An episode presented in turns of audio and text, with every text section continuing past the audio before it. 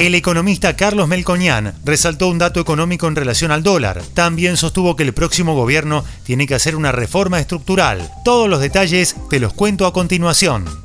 Soy Fernando Bolán y esto es Economía al Día, el podcast de El Cronista, el medio líder en economía, finanzas y negocios de la Argentina. Seguinos en nuestro canal de Spotify y escuchanos todas las mañanas. El economista Carlos Melcoñán resaltó un dato económico en relación al dólar, aunque al mismo tiempo criticó que el gobierno está postergando los problemas económicos. Estoy feliz y enojado. Por un lado, el economista planteó que el gobierno buscó evitar una devaluación brusca, pero lo máximo que logró es que la moneda desde octubre dejara de apreciarse. En este sentido, destacó que hubo un beneficio para los agroexportadores que tuvieron un diferencial de atraso entre un dólar a 200 y después a 230 pesos. La pérdida por sequía puede compensarse en algo, no en todo, por el costo de la energía, porque están importando gas más barato y porque el caño gasoducto Néstor Kirchner puede compensar. Pero estamos en el día a día, todo es estirar hasta agosto. Si en agosto nos pegan una piña, lo que se logre después de agosto no sirve, advirtió el economista en diálogo con Radio Mitre.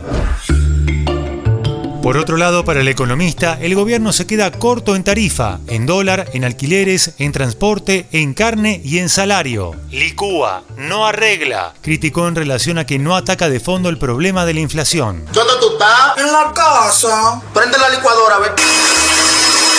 Licuar no es solucionar, es postergar el problema para el que viene, advirtió el economista e insistió en que el gobierno está postergando los problemas, que no se coma la sociedad ningún pescado podrido en este ida y vuelta de insultos. Melconian también consideró que la etapa de estabilizar la inestabilidad y promocionarlo como un logro se está agotando y cree que ahora se está tirando de esta piola exageradamente.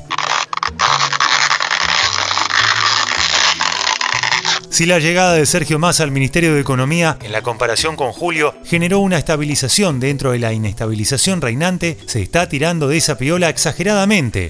Ahora se mezclan los tantos. Esta estabilidad, así definida, se tiene que alinear con la política, ser competitivo electoralmente, y todo eso junto es muy difícil. Ahí está el corazón del conflicto político oficial, dijo Melconian. El expresidente del Banco Nación remarcó que el gobierno que venga tendrá por delante la tarea de encarar una reforma estructural lograr un plan de estabilidad.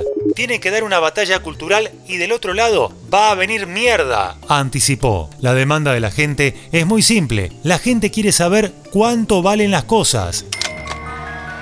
Esto fue Economía al Día, el podcast de El Cronista. Seguinos en nuestro canal de Spotify y escuchanos todas las mañanas. Y si te gustó el podcast, podés recomendarlo. Escucha Historias de Garage, nuestro nuevo podcast, donde todos los martes y jueves te contamos cómo empezaron las marcas que hoy lideran el mercado. Guión y coordinación periodística, Sebastián de Toma. Producción, SBP Consultora. Hasta la próxima.